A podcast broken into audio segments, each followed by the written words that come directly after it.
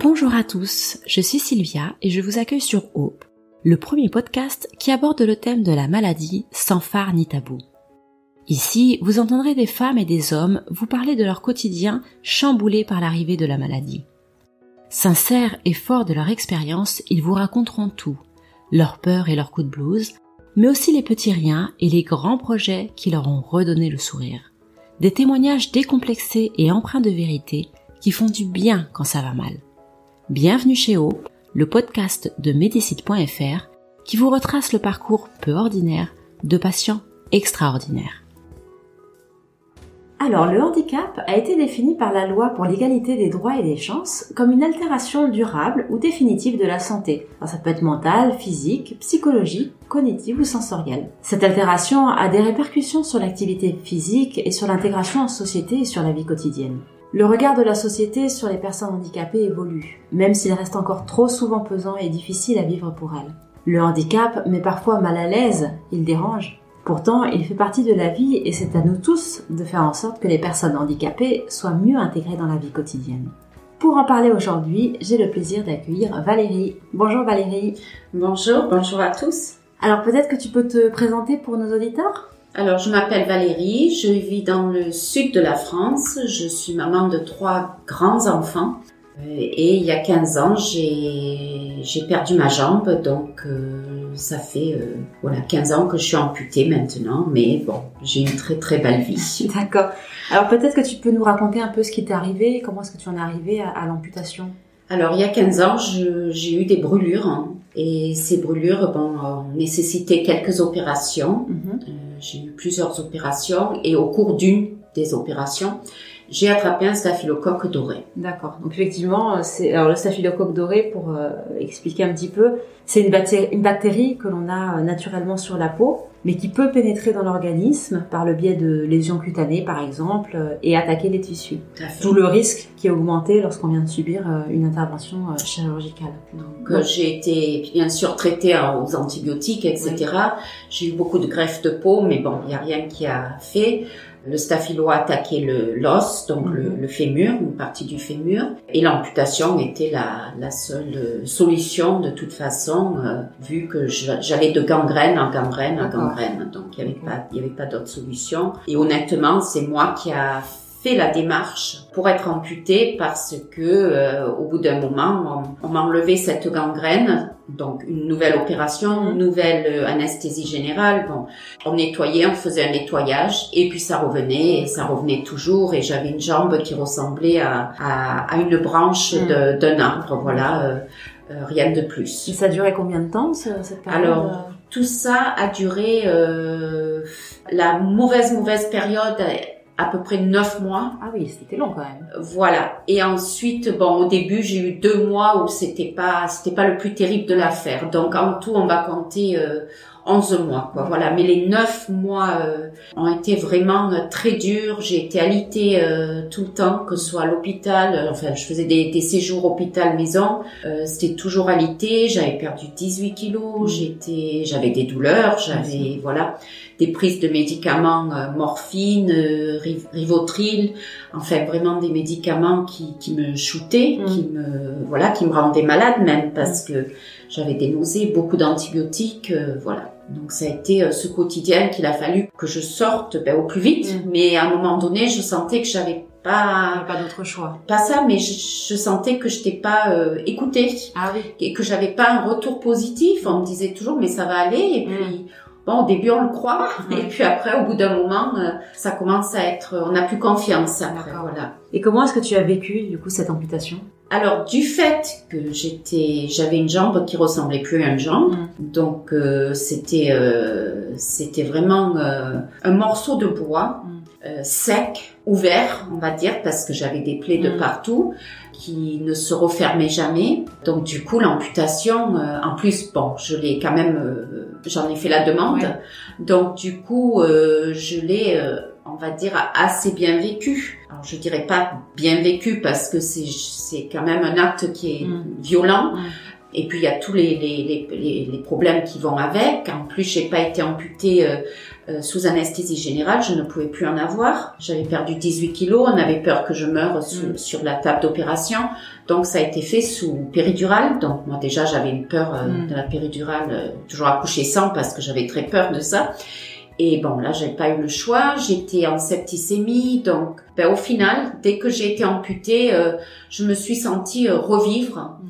Et puis je me suis dit, ben bon, maintenant voilà, le plus gros est fait. Et maintenant, il faut reprendre une vie et avancer. Euh, J'avais trois enfants aussi qui étaient jeunes, donc il fallait, euh, il fallait à tout prix que j'avance dans la vie et que je reprenne ma vie de, de maman auprès d'eux. Alors on imagine bien que cela a vraiment changé ton quotidien. Comment est-ce que cela t'a impacté? Ben, il a fallu que je me réadapte à, à tout, que Mhm. je réapprenne. je vais pas dire comme un enfant, euh, comme, comme un bébé, mais il y avait beaucoup de choses à réapprendre, surtout que moi je n'ai pas fait de rééducation. Alors j'en ai fait le choix euh, parce que la première chose que je voulais faire, c'est rentrer chez moi. Mm. Ne plus voir de blouse blanche pour euh, quelques semaines. C'était en plein mois de juillet, donc euh, moi qui est une grande adepte de la mer et de la plage, et mes enfants aussi l'étaient à ce moment-là parce qu'ils étaient, ils étaient jeunes. Du coup, j'ai voulu passer ces vacances-là avec mes enfants et ensuite, en septembre, j'avais dit bon, je ferai la, Mhm. ben, je ferai ma rééducation, etc. Donc, j'ai été lâchée euh, par l'hôpital euh, qui était d'accord euh, Mhm. de, de, de me lâcher sans rééducation. Je suis rentrée chez moi avec euh, une paire de béquilles. Ouais. Euh, j'avais un fauteuil quand même pour euh, pour la maison et puis il fallait que je me reconstruise. J'avais perdu sûr. 18 kilos, j'avais plus de force, plus de muscles et j'ai repris. Donc au bout d'une semaine, on va dire, j'ai repris euh, ma vie normale. Mhm. Donc euh, aller à la plage avec mes enfants, euh, euh, aller dans l'eau, voilà. Donc moi j'ai j'ai pas fait de rééducation, mais je me suis je me suis un petit peu retapée Mhm. Toute seule en reprenant une alimentation euh, un petit peu plus variée que ce que j'avais eu parce que je mangeais plus. Euh, voilà faire un peu d'exercice etc et puis petit à petit euh, je me suis tellement bien retapée qu'en fait j'ai pas fait ma rééducation pendant dix ans. D'accord. voilà. Mais c'est non plus la, la bonne solution Oui. non plus voilà. Parce que marcher avec des béquilles c'est vrai que ça ça fait des, des autres problèmes sûr. ça, au niveau des épaules, des voilà.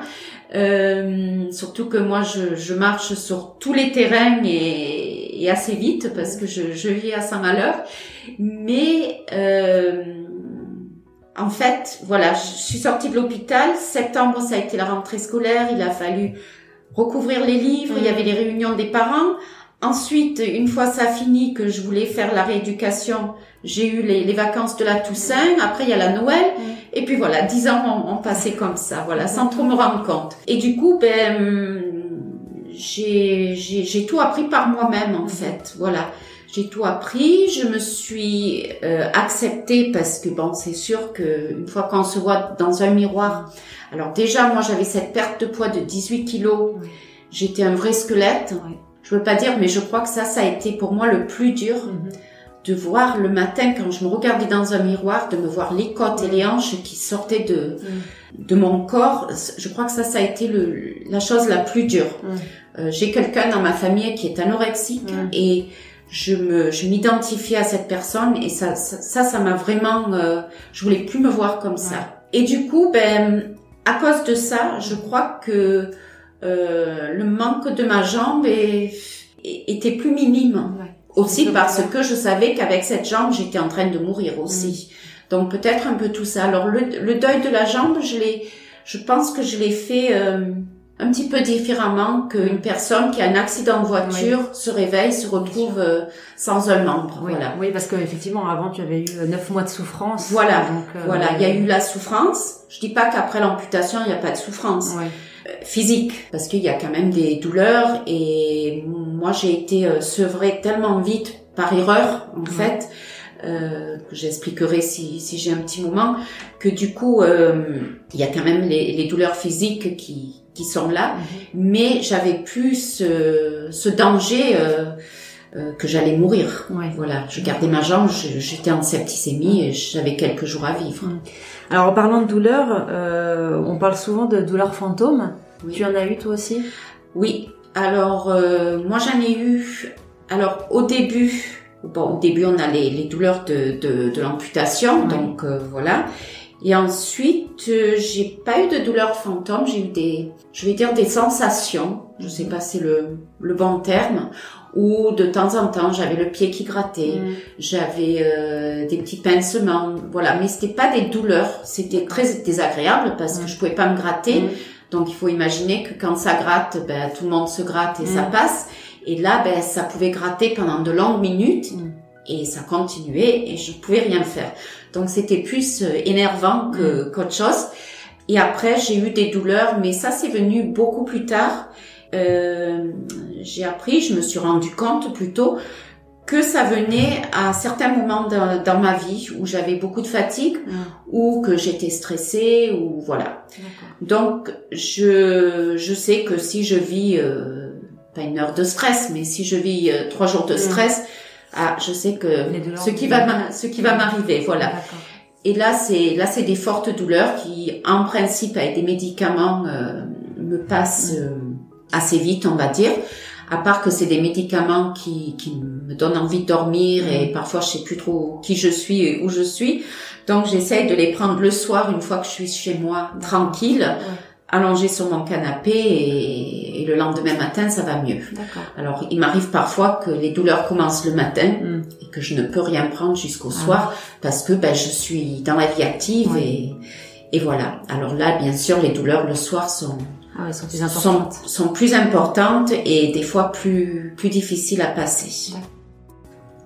Alors, quels sont les grands défis que tu as rencontrés et comment est-ce que tu as réussi à les surmonter? Alors, euh, le regard de mes enfants, euh, je dirais que il y en a pas eu. Il y en a pas eu. Euh, bon après, peut-être que eux pourraient mieux répondre à, à cette question aussi parce que je ne sais pas trop. Bon, ils étaient jeunes. Euh, c'est moi qui leur a expliqué euh, ce, ce qui allait se passer, l'amputation, etc. Euh, ils ont pas, il n'y a pas eu de larmes, il n'y a pas eu de, il n'y a pas eu de questions, il n'y a pas eu, euh, ils m'ont écouté, euh, ils étaient, euh, ben, ils étaient contents de savoir que euh, une solution avait été trouvée. Donc euh, de ce côté-là, je pense qu'il n'y a pas eu de, de soucis ou de défis. Je dis pas qu'ils n'ont pas remarqué, donc il- qu'il me manquait un, un morceau quand même, mais je pense qu'ils ont pas, euh, ils se sont pas étalés là-dessus parce que j'ai repris une vie euh, normale, m- ma vie normale très vite. Donc je pense qu'il n'y a, il y a pas eu de souci. Après le défi des gens, les- le regard des gens, euh, oui, ça c'est toujours toujours un problème. Je crois que ça sera pour encore très très longtemps. Euh, ça commence à changer, mais c'est ça va très doucement. Alors moi j'ai fait, euh, j'ai constaté que au début, quelquefois j'étais sortie en fauteuil roulant. Euh, du moment que j'étais assise dans un sur un fauteuil roulant, il n'y avait pas ce regard. Je passais un petit peu comme tout le monde Mhm. parce que je pense que peut-être les personnes qui sont en fauteuil, euh, ça fait longtemps qu'on voit des fauteuils et ça, de nos jours peut-être ils ont ils ont dû avoir leurs difficultés à un autre moment, mais de nos jours j'ai l'impression que ça passe un peu mieux. Euh, côté regard, pas côté euh, facilité dans les Mm. rues, etc., mais côté regard. Par contre, debout, c'est vrai que là on remarque Mm. qu'il manque euh, quelque chose. Bon, moi c'est une jambe, peut-être ça avait été un bras, euh, ça serait remarqué euh, debout et assise, Ouais. mais une jambe euh, debout, euh, surtout que moi, ben, je vis dans le sud, je mets des shorts euh, 6 à 8 mois de, de l'année, Ouais. Que ça, ça saute aux yeux euh, et c'est normal.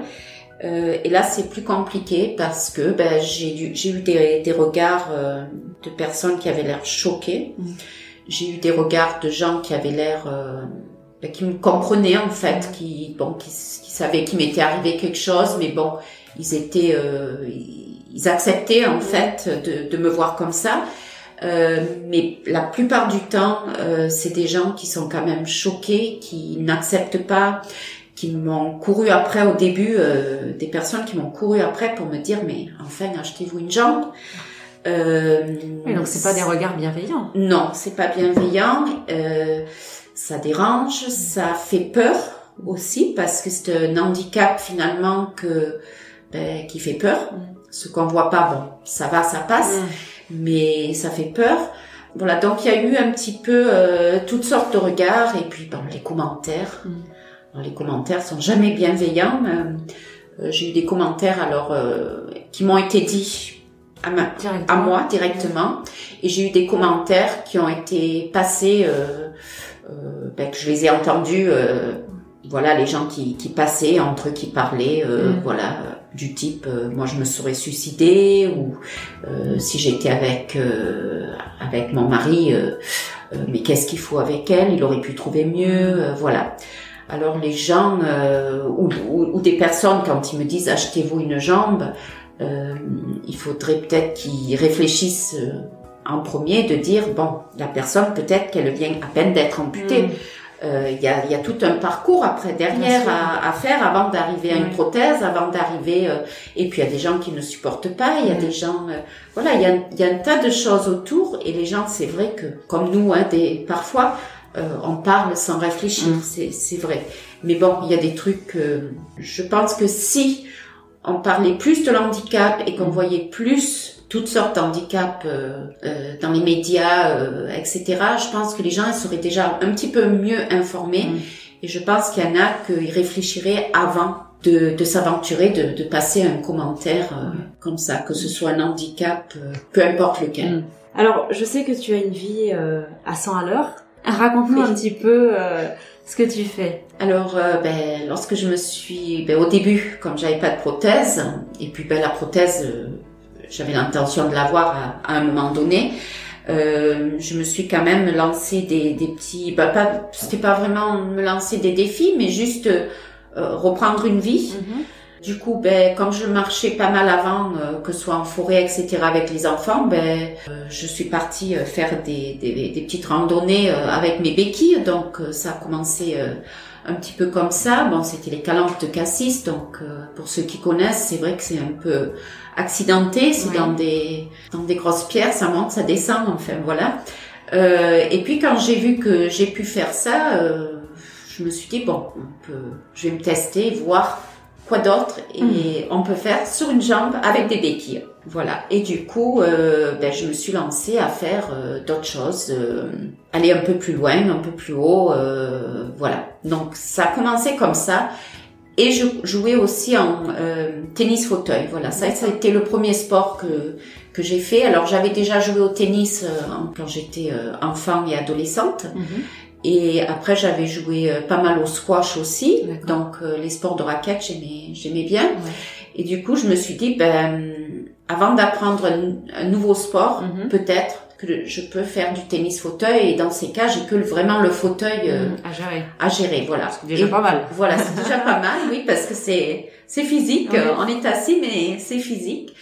Et du coup, euh, je me suis lancée euh, donc euh, dans ça et on, on joue euh, entre 6 et 8 heures, euh, euh, 4 et 6 heures par semaine. Voilà, on fait ça deux à trois fois par semaine. On joue deux, deux heures à, à chaque fois. Euh, je joue contre un monsieur qui est paraplégique. Oui. Euh, je joue avec lui depuis le début. Mhm. Euh, j'ai pratiquement que joué avec lui. Et là, depuis que j'ai ma prothèse, par contre, j'ai commencé à faire un peu de tennis debout avec une prothèse. Donc, c'est compliqué, mais bon, c'est ludique. Après, euh, j'irai pas faire des, des matchs, etc.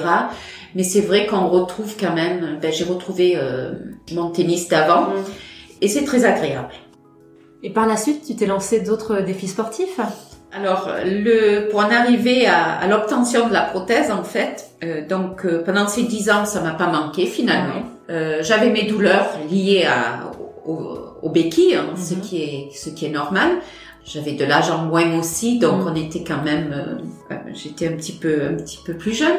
Euh, un jour sur Facebook, euh, je vois une course de paddle, du stand-up paddle, euh, qui se déroule aux Pays-Bas. Et cette course, c'est dans tous les petits villages historiques. Et elle se déroule sur cinq jours. Et en tout, il y a 220 km de paddle sur les canaux. Et là, quand j'ai vu ça, j'ai dit, ben, moi, je vais aller faire ça. Je veux faire ça. Alors, Tu ça, avais déjà fait du paddle? Non, non, pas encore.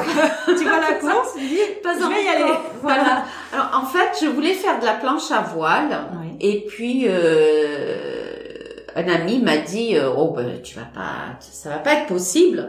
Mais peut-être commence par du paddle. Mm. Moi, le paddle, je regardais les gens en faire, ça m'intéressait pas beaucoup. La planche à voile, oui, mais le paddle, pas du tout. J'ai écouté ce qu'on m'a dit, mais bon, c'est resté aux oubliettes. Et quand j'ai vu cette cette course, j'ai dit ben ça je ça ça m'intéresse par contre. J'ai dit c'est pas grave, je vais me mettre au paddle. Donc j'avais un petit peu euh, regardé, lu un peu plus sur cette course. C'est vrai que les, les images étaient magnifiques mhm. euh, et ça m'a ça m'a vraiment donné envie. Donc je me suis mis au paddle, mais au début bon sans prothèse, en attendant de, de prendre rendez-vous avec un prothésiste, etc. Euh, de me renseigner un peu sur les prothèses aussi parce que je connaissais mais mm. rien de chez rien. Et du coup, bon, j'ai commencé le paddle. Alors euh, cet ami en question euh, me tenait la planche. Mm-hmm. J'avais trouvé le moyen de me mettre debout sur la planche avec l'aide aussi de, de la pagaie. Mm-hmm. Mais après, le problème, c'est que je pouvais que pagayer du côté droit. Mm. Et comme il me manque la jambe gauche, mm. Euh, j'avais pas d'appui de ce côté pour pagayer gauche. Donc ça, c'était compliqué. Alors, je j'allais que je pagayais un petit peu que d'un côté. Mhm. Et puis, il fallait rester aussi en équilibre sur, sur, une jambe qui était hyper compliquée parce que même si l'eau, on dirait qu'elle ne bouge pas, elle bouge toujours. Alors, c'est vrai qu'au début, je me laissais vraiment juste porter, euh, porter euh, debout, moi debout sur ma planche et porter par la mer. Et après, je m'asseyais, mm. je pagayais pour revenir euh, au bord. Et puis, bon, ça, ça m'a vite ça m'a vite euh, découragée. Donc j'ai dit bon, il faut vite faire, euh, vite trouver une prothèse. Et là, j'ai trouvé un prothésiste en fait qui était euh, ben, pas très loin de chez moi, je crois 3 km de chez moi. Mm-hmm. Donc c'était c'était super. J'ai pris rendez-vous et je crois que pendant au moins trois jours avant, j'ai commencé à m'inquiéter. J'ai dit ah, je peux pas débarquer chez un prothésiste, lui dire que pendant dix ans mm. j'ai fait ma vie sans prothèse et, et que là il me faut une prothèse. Non, pour marcher, mais pour faire du paddle, pour aller faire en fait une, course. de 220 km quand même. C'est pas rien. Et là, je me suis dit, bon, là, il va me, me prendre pour une folle. Et puis, euh, le jour de, du rendez-vous, j'étais vraiment à, à, deux doigts de, de téléphoner et puis d'annuler. Et puis, je me suis dit non, parce que cette course, je veux vraiment la faire. Mm-hmm. Donc, j'y suis allée et euh, il m'a reçu euh, il m'a rien dit, il m'a pas dit, euh, vous vous rendez pas compte, euh, mm. Euh, faire une course de paddle, vous savez même pas marcher, vous mm. savez pas à quoi ressemble une prothèse, etc. Donc non, non, il m'a bien renseigné, on a fait le moulage, etc. Mm. Euh, j'ai eu ma prothèse euh, pour aller faire du paddle, donc voilà. Et alors ça, c'était au mois de juillet 2015, mm-hmm. et j'avais ma ma compète de paddle donc euh, en septembre 2015. Ah oui, donc ça laisse pas beaucoup de temps ah, pas du tout. Alors j'avais pas de planche aussi. Ah, oui. Voilà, j'avais pas de planche, on me prêtait toujours des planches, c'était jamais la même, c'était Là aussi, il faut quand même, euh, voilà, c'était un peu compliqué. Quand on a deux jambes, euh, on me dit que c'est pas hyper simple. Et là, bon, c'était un peu plus compliqué que ça. Euh, et puis, euh, finalement, j'ai eu une société qui se trouve dans le sud-ouest, euh, qui a bien voulu me sponsoriser avec une planche, euh, donc planche pagaie. Donc ça, ça a été super. Euh, la planche, j'ai reçu deux semaines avant de partir. Mais bon, je, en attendant, ben, on me prêtait toujours euh, des planches. Et puis euh, voilà, donc je me voilà partie aux Pays-Bas, très confiante que mm-hmm. ça allait très bien se passer. Hein même un peu trop, puisque je n'ai pas réussi à faire les 220 km. Alors bon, il faut savoir que c'était sur cinq jours, mhm. donc ça faisait un marathon par jour. Et moi, j'ai fait ça pendant quatre jours, ah, et j'étais, euh, j'avais des douleurs euh, impensables de partout, mhm. de partout. Il n'y avait pas un endroit où j'avais pas mal. J'avais des, des grosses euh, ampoules sur le moignon. Je pouvais mettre les doigts dedans. C'était énorme. Euh, je faisais une partie debout, une, grosse partie assise, donc je me suis tué le dos parce qu'assise sur un paddle, ben c'est pas fait pour. Il y a, y a rien pour se mettre contre. Enfin voilà. Il y avait une, c'était tempête tous les jours. c'était, euh, c'était des vagues de, il y avait des vagues, il y avait, enfin, il faisait froid, il faisait chaud, il y avait des éclairs, on a tout, de la grêle en fait. Ah J'étais inquiète parce que quand il y avait les orages, on pouvait pas sortir de l'eau. Mm. Alors j'étais sur l'eau avec dans les mains une pagaie en, en carbone, sur une planche en carbone. Mm. Mon moignon était dans une emboîture en carbone. Mm. Je me suis dit ah non mais là c'est super, je vais mourir électrocuté. Et puis euh, bon en fait ça a été une, une, une très belle aventure je suis sortie de là mais épuisée. Et moralement, physiquement, et puis aussi jusqu'en décembre, donc de septembre en décembre, j'étais malade de ne pas avoir terminé cette mmh. course. Vraiment euh, oui, malade. déçue. Euh... Alors, je suis arrivée à la fin parce que c'était, en fait, c'était le troisième jour que je n'ai rien pu faire. Donc, j'ai fait le, les deux premiers, les deux derniers. Mmh mais j'étais malade de pas mm. avoir réussi. Mm. Et donc septembre septembre d'après, 2016, je suis repartie, j'ai tout fait. Et là, j'espère la refaire. Euh, je sais pas. J'espère l'année prochaine. Je vise l'année prochaine pour la refaire parce que c'était vraiment euh, une très belle course. Euh, voilà, mm. j'étais la première personne en situation de handicap. D'accord. Voilà, ça a été un petit peu compliqué. Mais les Hollandais, ils sont super pour ça et il n'y a pas de question de regard, euh, d'être différent. Mm. Euh, ils prennent tout le monde et ah, c'était vraiment très, très, très beau. Et donc, du coup, après le paddle, est-ce que tu t'es mis à la planche à voile? Alors oui, je me suis mis à la planche à voile. Du coup, euh, bon, il a été décidé que c'était possible. faisable. Voilà, c'était faisable. Et ça, j'adore, j'adore. Euh, j'aime beaucoup plus que le paddle. Donc du coup, puisque c'était c'était ça que je voulais faire au, mm, au début. Voilà, donc je fais de la, la, planche à voile. Alors pas quand il y a du grand vent, mais voilà, euh, assez pour euh, pouvoir euh, un petit peu naviguer. Ça j'aime beaucoup. Et puis je fais un petit peu de flyboard aussi. Ça c'est l'invention de Zapata qui est vraiment super, je me régale. Et, et puis des courses d'escalier. D'accord. Voilà. Encore, encore un défi. Alors ça, ça j'adore les courses d'escalier. J'aime pas les escaliers, mais j'adore les courses d'escalier. En plus, il y a toujours la bonne cause derrière. Et ça, bon, ben ça, ça me tient à cœur.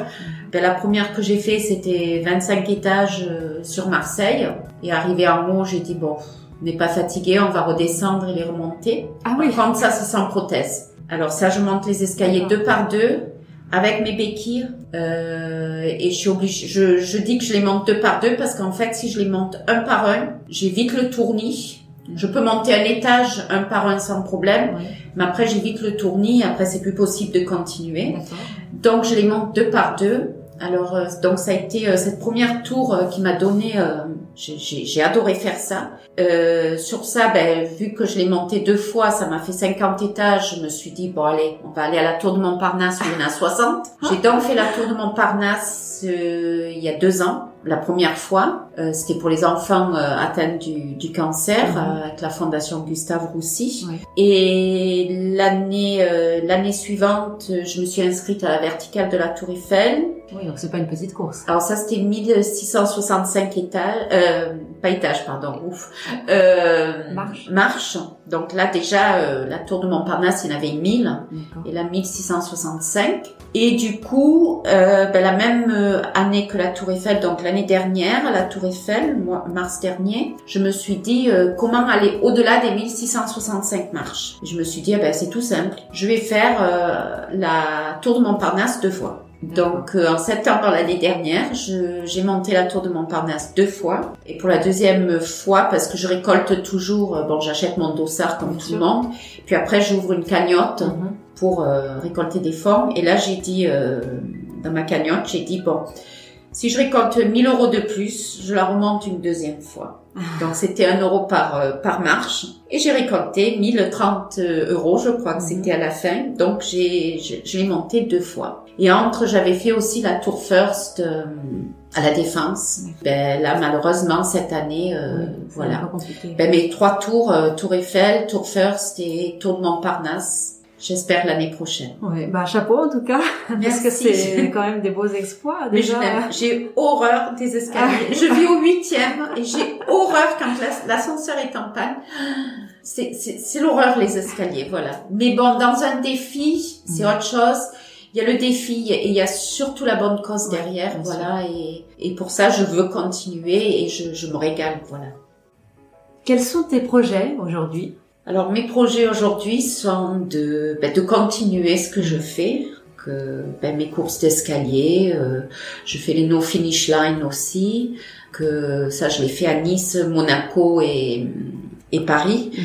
Donc euh, voilà, de continuer euh, de faire ça pour la bonne cause, pour pour moi, pour aller un petit peu plus loin chaque fois. Voilà, à la no finish line, faire quelques kilomètres de plus chaque fois. Mhm Et les escaliers, bah, essayer d'aller un peu plus haut.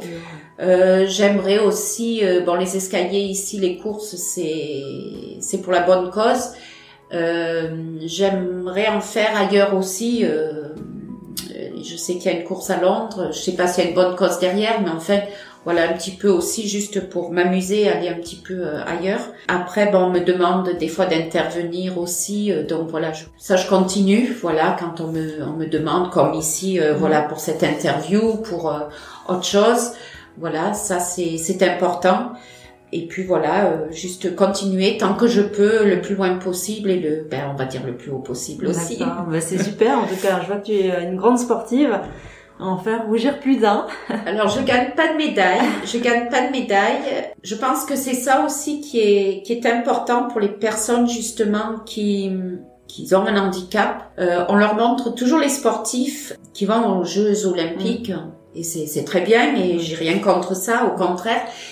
Mais j'ai beaucoup de personnes qui sont qui ont eu un handicap qui m'ont dit euh, on a été déçus de revenir à la à la vie normale après notre rééducation, etc. Parce que on nous a montré des images, des images de personnes qui gagnaient des médailles.